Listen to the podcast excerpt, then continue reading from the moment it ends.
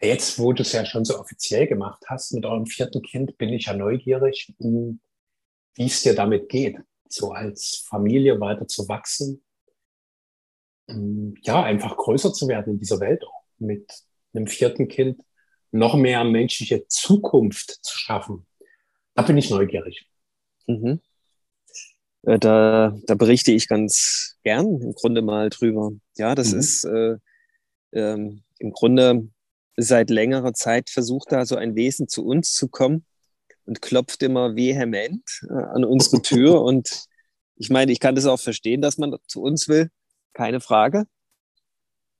Ja, ich würde auch zu uns kommen. Ähm, und irgendwann war es halt irgendwie so, ach komm, machen wir das doch.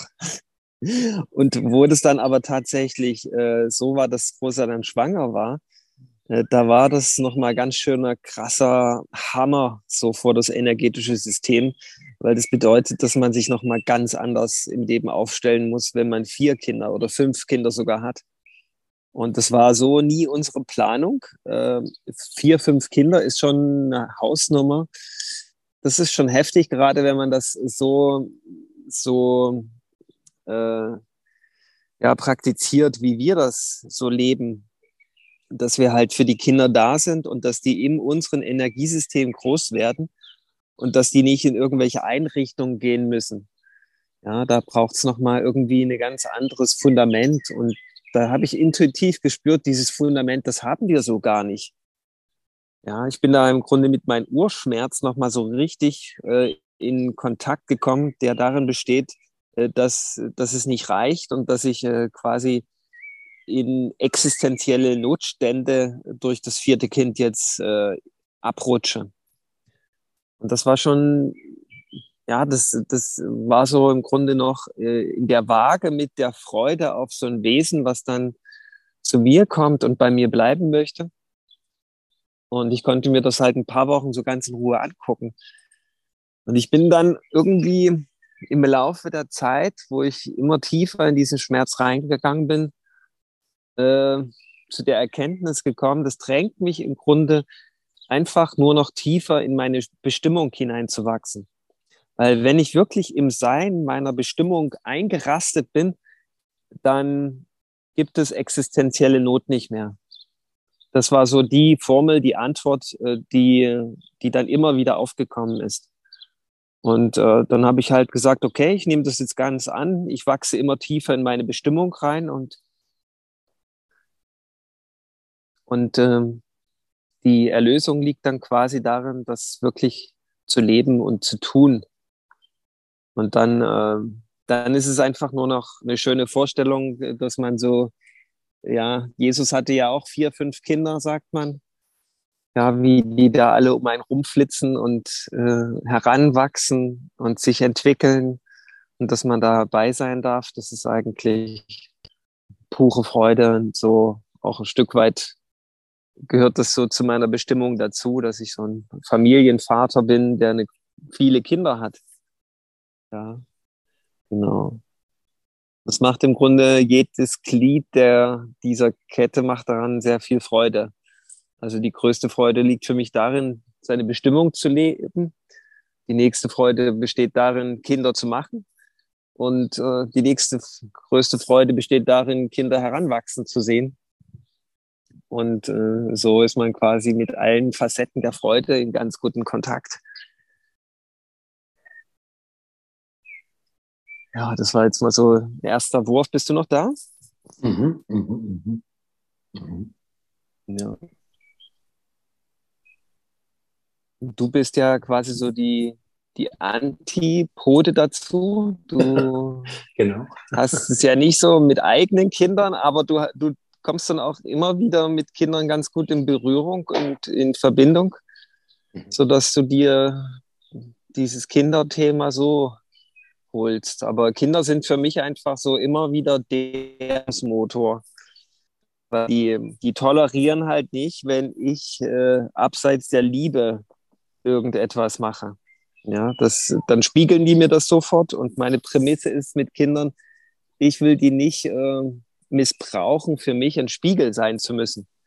Ja? Und wenn es mir gelingt, ganz rein zu sein in meiner Essenz, dann sind sie auch die Essenz und müssen nicht für mich äh, diese leidvolle Aufgabe ausfüllen, ein Spiegel sein zu müssen.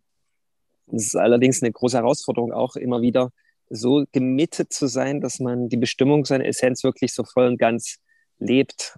Aber sie sind da für mich wirklich eine ganz wertvolle Erinnerung immer wieder dahingehend. Und deswegen kann ich mir ein Leben ohne meine Kinder gar nicht mehr so richtig vorstellen. Wenn ich dann mal ein paar Stunden für mich habe, gibt es diesen Punkt, da frage ich mich, äh, und nu? ja, ich mag das schon, die, die einfach äh, zu begleiten. Ja, das ist toll.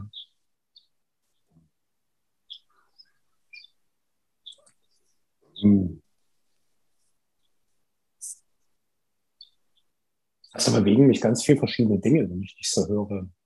Also zum einen das, was du schon angesprochen hast, dass ich ja quasi wie so der Kontrast dazu bin, eben halt keine biologischen Kinder zu haben. Und mh, hm, das war bei mir auch irgendwie nie da. Also so dieser Wunsch, ich will selber Vater sein, das war bei mir irgendwie nie so richtig. Das einzige Mal, wo es so auftauchte, war es dann mit etwas Abstand betrachtet eher nur, um die Beziehung zu einer Frau zu festigen, mit der ich so unbedingt zusammen sein wollte, wo aber das Miteinander ziemlich fragil war. Und das ist natürlich eine ziemlich blöde Motivation, damit eine Beziehung sich festigt, da irgendwie ein Kind noch mit hinein zu bitten. Und somit war das ist auch nie geschehen. Und für mich ist irgendwie so eine ganz tiefe Klarheit, dass ich in diesem Leben auf eine andere Weise für Kinder da bin. So als wenn ich jetzt Vater wäre, also in so einem ganz biologischen Sinne. Sondern dass es da andere Wege und Möglichkeiten gibt, die halt dann eben, weil du auch dieses Thema der Bestimmung angesprochen hast, konkret zu meiner Bestimmung passen, die halt dort der Ausdruck dafür sind. Hm. Ja, und gleichzeitig, ja, fasziniert mich das immer sehr, was du so an Erfahrungen erzählst, weil ihr für mich auch als Familie wie so eine echte Ausnahme seid in meinem ganzen sozialen Umfeld, was ich so kenne. Weil ich da irgendwie sehe, dass ihr eine andere Form des Miteinanders habt, als ich es normalerweise beobachte. Und das, was ich normalerweise beobachte, ist für mich eher abschreckend. Also wenn ich ehrlich bin, darauf habe ich keinen Bock. So, das ist alles, ja, so, so Funktionsgemeinschaften. Und ich habe schon auch so die immer wieder selbst die Erfahrung gemacht, dass Kinder, Kinder ein unglaubliches Geschenk sind, aber so wie sie halt sind, mit ihrem natürlichen Wesen, in dieser Welt keinen wirklichen Platz haben. Und wir sie halt immer irgendwie nur wohin schubsen und hinschieben. Und jeder von uns ist ja auch von diesem Hin und Her geschubst werden und irgendwie diesem Ein- und Anpassungsdruck irgendwie auch sehr geprägt. Und das ist was so, was mir innerlich auch immer wehtut, wenn ich damit irgendwie in Kontakt komme.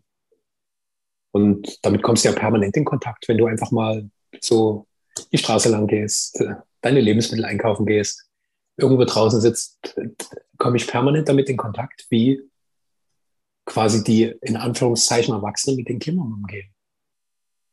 Und das ja, ist irgendwie eine ganz komische Welt.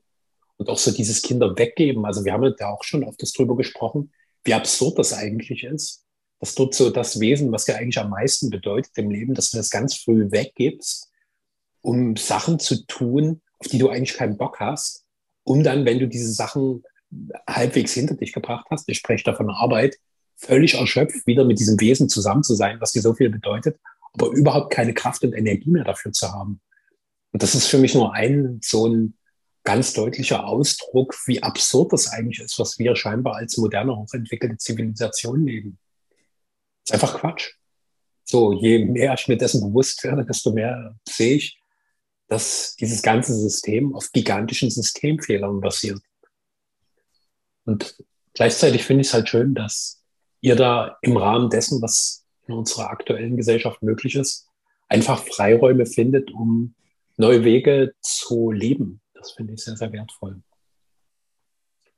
Ja, ja da, da, bin, genau da bin ich auch dem System äh, sehr dankbar, dass wo man erstmal so eine gewisse Gnadenlosigkeit vermutet, dass dann doch irgendwie Schlupflöcher ähm, gewährleistet sind, äh, wo man quasi in Freiheit gut leben kann, ja, wo das, wo das quasi noch eine Möglichkeit darstellt mhm. und nicht ausgeschlossen ist. Also da muss ich sagen, äh, danke, liebes System. Auch wenn alle, die halbwegs erwacht sind, auf dich schimpfen, aber wenn man will, findet man Wege. Mhm. Ja, und dass da nicht quasi ja alle Wege geschlossen sind und, und das System dennoch irgendwie Möglichkeiten eröffnet, die man im Grunde nur gehen äh, darf. Und man hat keine Möglichkeit eigentlich auf das System äh, auch zu schimpfen, ja? weil, weil es geht. Ja? Und ähm, das System sagt dir allerdings nicht, wie der Weg zu gehen ist. Ja, das, das wäre zu viel verlangt. Das ist äh, quasi äh, schon notwendig, dass man da selbst ermächtigt diesen Weg findet. Und äh, das, da ist quasi wiederum das System der Wachstumsmotor, dass man in die Selbstermächtigung kommt. Deswegen ist im Grunde ein menschenverachtendes System, was aber wiederum dich in deine volle Kraft führt, wenn du das nur anerkennst, dass, ähm, dass es weiterhin die Möglichkeiten für dich bereitstellt, insofern du dir äh, den Mut äh, zugestehst, äh, den Weg auch zu gehen. Und den Rest macht dann im Grunde die Liebe. Das musst nicht du machen. Wir machen das ja auch. Wir setzen uns ja auch und leben können wir in Freiheit leben und das macht die Liebe alles durch Und das, äh, das ist dann schon so ein Weg, wo man in der Bestimmung ist, wo dann quasi das Leben für dich das Ideale ähm, sorgt und du das nicht mehr bauen musst.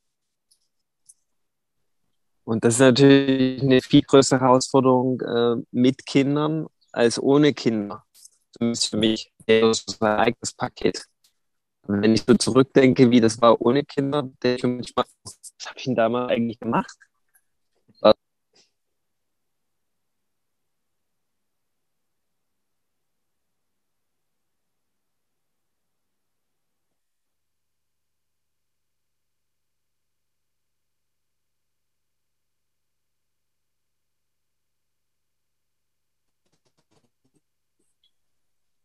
Bist du noch da, Andres? Ja, du warst kurz weg.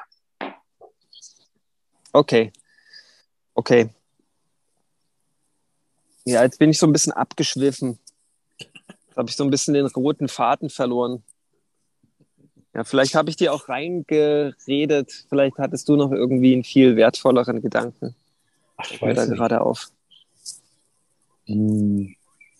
Also, was du ja gerade noch angesprochen hast, das ist schon auch eine andere Aufgabe ist, gemeinsam mit Kindern diese Wege von Selbstermächtigung, von einer neuen, bewussten Weise in dieser Welt zu sein, zu entdecken. Und also ich habe ja durch Beziehungen, die ich hatte, auch immer wieder Kontakt mit Kindern gehabt und dadurch auch gemerkt, was für eine krasse Aufgabe das ist, mit so einem Wesen in Kontakt zu sein und ja, das auch irgendwie ins Leben zu begleiten. Und das hat mir auch mehr Verständnis für meine eigenen Eltern geschenkt, die ich auch sehr oft für bestimmte Dinge verurteilt habe, die aus meiner Sicht einfach nicht gut gelaufen sind. Und so konnte ich dann irgendwie viel mehr sehen, was hat auch für einen Druck auf dir mitlastet. Du hast ja eingangs angesprochen, so zum Beispiel diese Existenzängste.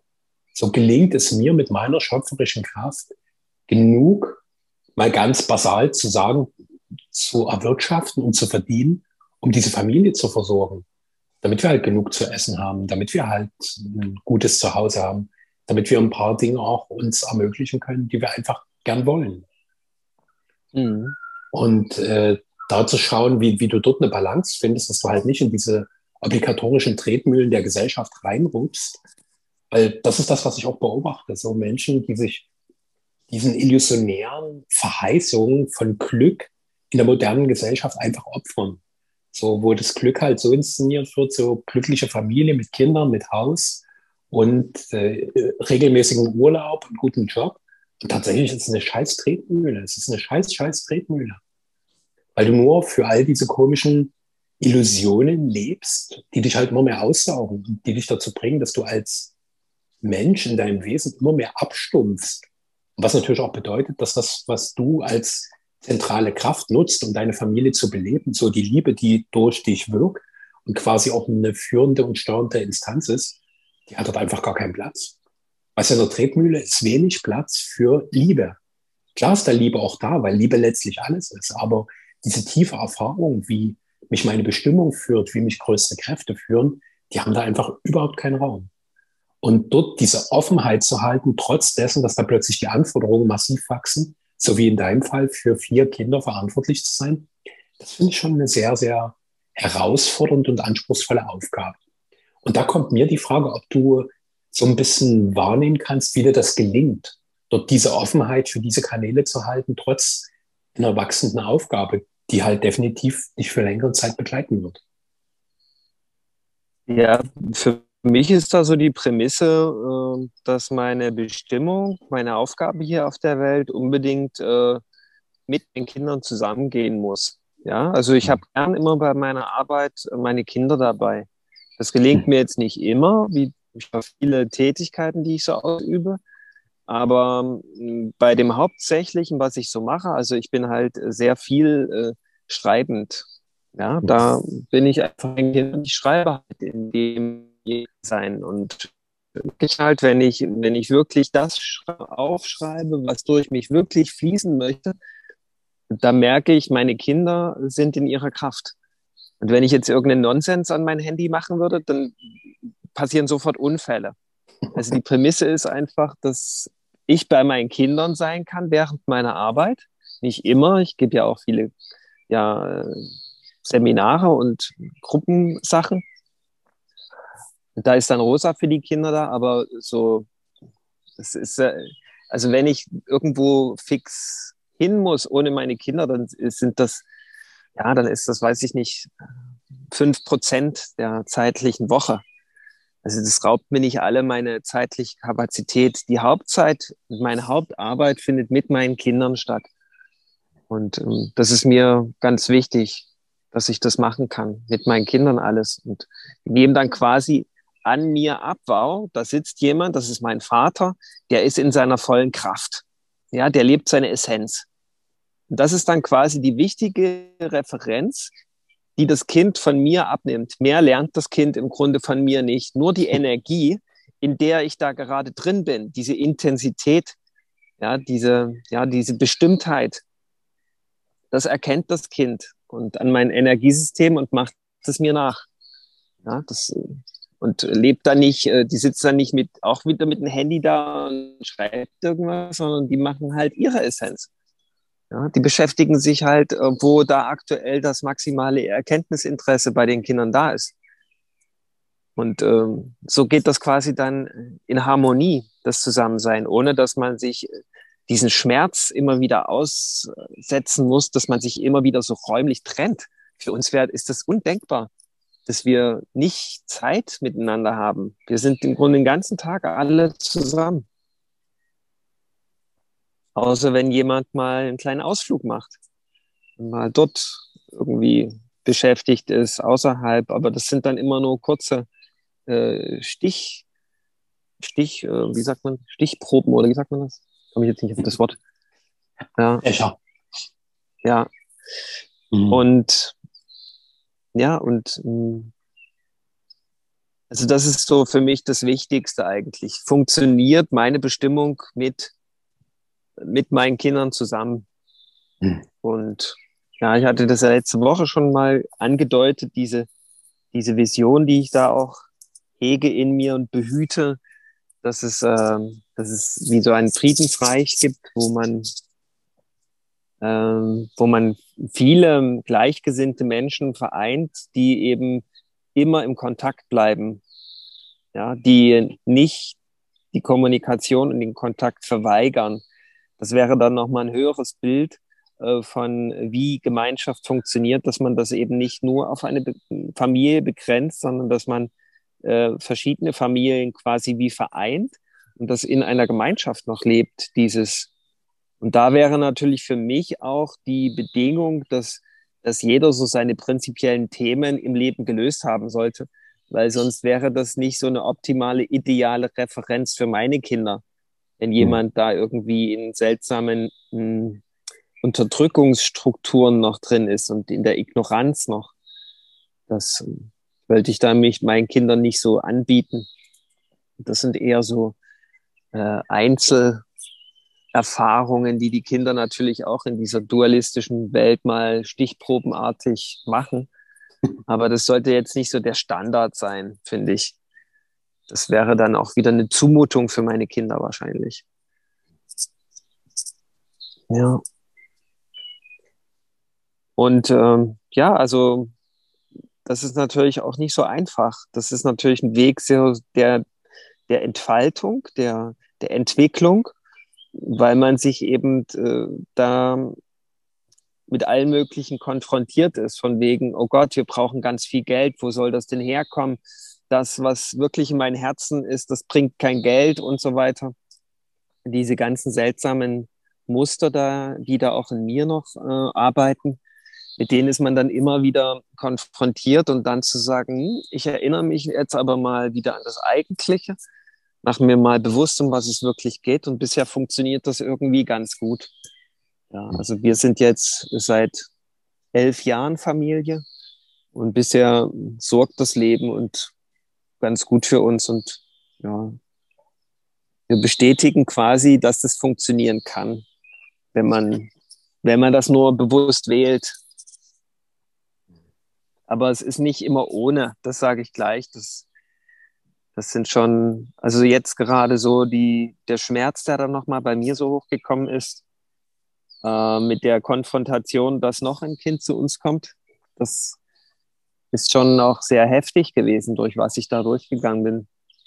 Und letztendlich, indem man wirklich dann den Schmerz annimmt und ihn als Motor in Richtung dem Eigentlichen begreift, ähm, gelingt dann halt auch wieder diese, diese eigentliche natürliche Leichtigkeit im Leben.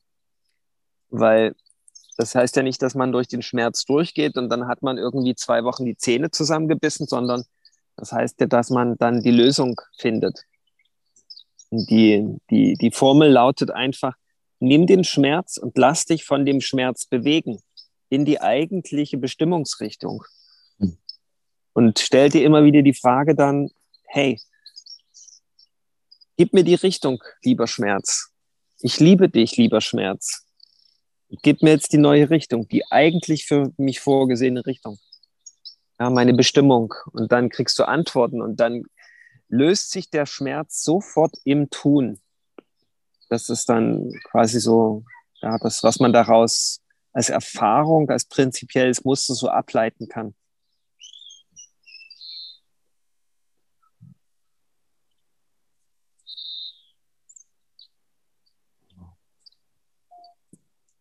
Jetzt habe ich heute gar nicht auf die Zeit geachtet. Verdammt. Also wir haben noch kurz. Ich mag ein paar Dinge mal ein bisschen betonen, die du angesprochen hast, weil die auch meiner mhm. Erfahrung nach sehr wichtig sind. Mhm. Ähm, also erstmal das, was du jetzt zum Schluss gesagt hast, so diese Energie im Schmerz zu nutzen. Weil wenn ich mal die Ideen und Empfindungen, die wir mit Schmerz verbinden, bisschen beiseite lasse, ist Schmerz vor allen Dingen erstmal eine sehr krasse Energie. Und diese Energie zu nutzen, dass sie dich führt, dass sie dich voranbringt und eben nicht halt bei diesem Schmerz stehen zu bleiben und halt dieses obligatorische konditionierte Verhalten abzufeuern, was halt heißt, er muss weggehen. Ich muss was dagegen machen. Also quasi immer das dagegen angehen, sondern eher zu sehen, okay, es ist eine gewisse Regulationsfunktion des Lebens, die dich auf einen bestimmten Weg bringen will. So, weil Schmerz ist ja immer ein Hinweis, der irgendwo sagt, okay, hey, ihr brauchst was anderes. Das fand ich sehr, sehr wertvoll. Sehr cool fand ich das, was du gesagt hast. Dieses immer in der Mitte deiner Kinder zu sein, dass halt ein gemeinsames Feld entsteht, ein gemeinsamer energetischer Raum. Weil wir Menschen lernen ja mit Abstand am meisten durch Nachahmung. Wir beobachten und machen nach. Und wir glauben erstmal ganz banal, das hat nur was damit zu tun, dass wir nur das nachahmen, was wir sehen. Aber das stimmt nicht, sondern ich bin mir ziemlich sicher, dass wir auch ganz viele Dinge nachahmen, die rein energetischer Natur sind, wo wir bestimmte energetische Frequenzen, die wir als kleine Kinder von unseren Eltern wahrnehmen, die imitieren wir. Weil das ist quasi für uns das, wie in welcher Frequenz man zu leben hat. Und wenn meine Eltern halt permanent in der Frequenz von, oh Gott, ich bin überfordert, meine Existenz ist bedroht, ich werde von einem Desaster ins nächste hinein befördert, werde ich diese Frequenz natürlich mit aufnehmen. Und wenn ich dann auch noch relativ wenig Kontakt mit meiner Herkunftsfamilie habe, weil Kinderkrippe, Kindergarten, Schule, also wenn da ganz viel Abkapselung ist, entsteht halt keine wirklich tiefe Verbundenheit. Und ich werde natürlich auch diese Erfahrung des Bedrohtseins, die mir meine Eltern ja in einer gewissen Art und Weise schon mitgegeben haben, nochmal mit konkreten Erfahrungen verstärken. So das Bedrohtsein zum Beispiel, dass meine Mutter mich immer wieder weggibt oder mein Vater. So und dieses Bedrohtsein, ich darf dem nicht wirklich nahe sein. Dieses Gefühl von, ich bin da geborgen, ich bin da zu Hause, das wird permanent quasi wie zerstört. Immer wieder, immer wieder, immer wieder. Und das hinterlässt natürlich schon, glaube ich, in uns sehr tiefe Wunden, die gleichzeitig eine Erlösung und eine Heilung brauchen. Und der nächste Aspekt, der mir auch in deinem Erzählen nochmal deutlicher wurde, dass das Thema der Bestimmung ganz viel damit zu tun hat, wie wir in unserem Familiensystem verwurzelt sind. Weil diese Bestimmung ist ja in dieser Familie erwachsen. Also ich könnte ja nie eine Bestimmung leben, wenn ich nicht von diesen beiden Menschen, von meiner Mutter und von meinem Vater gezeugt worden wäre, in die Welt gebracht worden wäre und aufgezogen wäre, worden wäre. Es würde nie eine Bestimmung geben. Also sprich, brauchst die Grundlage dieser zwei Menschen, die meine Familie sind, die letztlich meine Bestimmung ermöglichen. Und wenn diese Familie wackelig ist, wenn diese Familie kein Empfinden für mein wahres, natürliches Wesen hat, werde ich natürlich in meiner Bestimmung entweder überhaupt gar keinen Zugang zu bekommen oder immer daran zweifeln, weil meine ursprüngliche familiäre Wurzel das nicht bestärkt und bestätigt. Die sagt nicht, hey, anderes, so wie du bist in deinem Wesen, bist du genau richtig.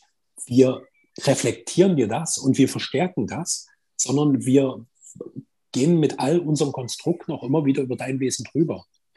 Und das ist für mich keine Schuldfrage von irgendwie Eltern, die als Täter agieren, sondern eher ein Ausdruck der Unbewusstheit, wie wir bisher von Generation zu Generation gelebt haben.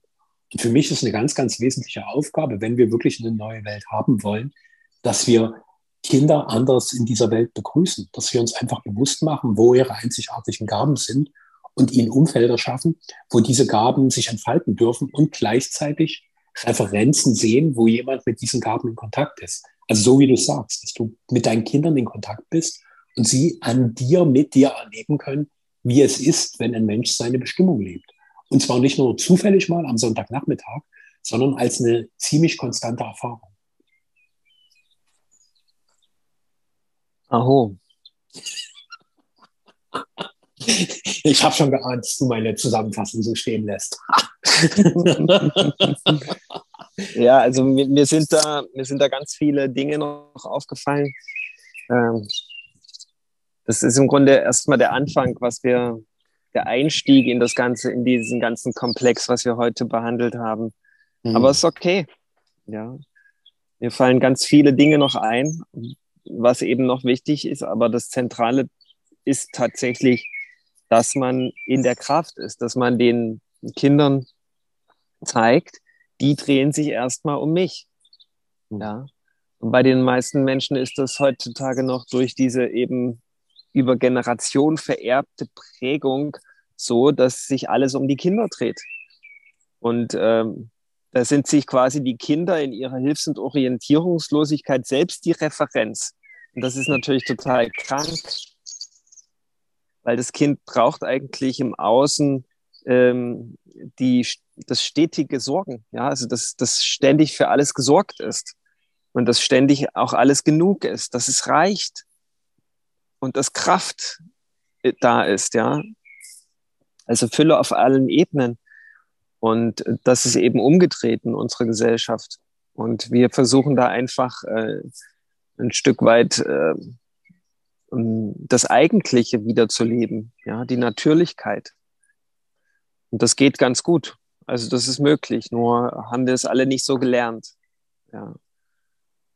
Und wenn das äh, so ist, dass sich alles um das Kind dreht, dann wird das Kind später auch weiterhin ständig im Außen etwas suchen, was es, was es eigentlich als Kind nicht bekommen hat. Und das ist natürlich tragisch, wenn man, wenn man in so einer elenden Suchschleife als, als Mensch gefangen ist, bloß weil die Kindheit äh, reziprok von Natürlichkeit äh, gelebt wurde oder erfahren wurde. Und da könnte man jetzt wirklich ins Detail gehen und alles mal beleuchten, woran das liegt und weshalb, aber äh, vielleicht sprengt das auch den Rahmen von, vom heutigen Podcast. Und das würde zu, der, zu sehr ins Detail gehen, weil das, das eigentliche Bild, um was es geht, das haben wir ganz gut hier gezeigt. Deswegen würde ich das auch gern so stehen lassen. Mhm. Da gibt es auch von mir ein kraftvolles Aho. Und Ach. ja, danke, dass du so viel Einblick geschenkt hast. Gern. Ja, danke für dein Verständnis, lieber Andres. Das ist ja auch schön, wie du das ja, wie du das nochmal viel konkreter in Formeln packen kannst, was ich so gefunden habe. Mhm, ja, danke. danke. dafür. Hm. Dann danke fürs Lauschen, fürs Wirken lassen und bis zum nächsten. Jo, bis zum nächsten.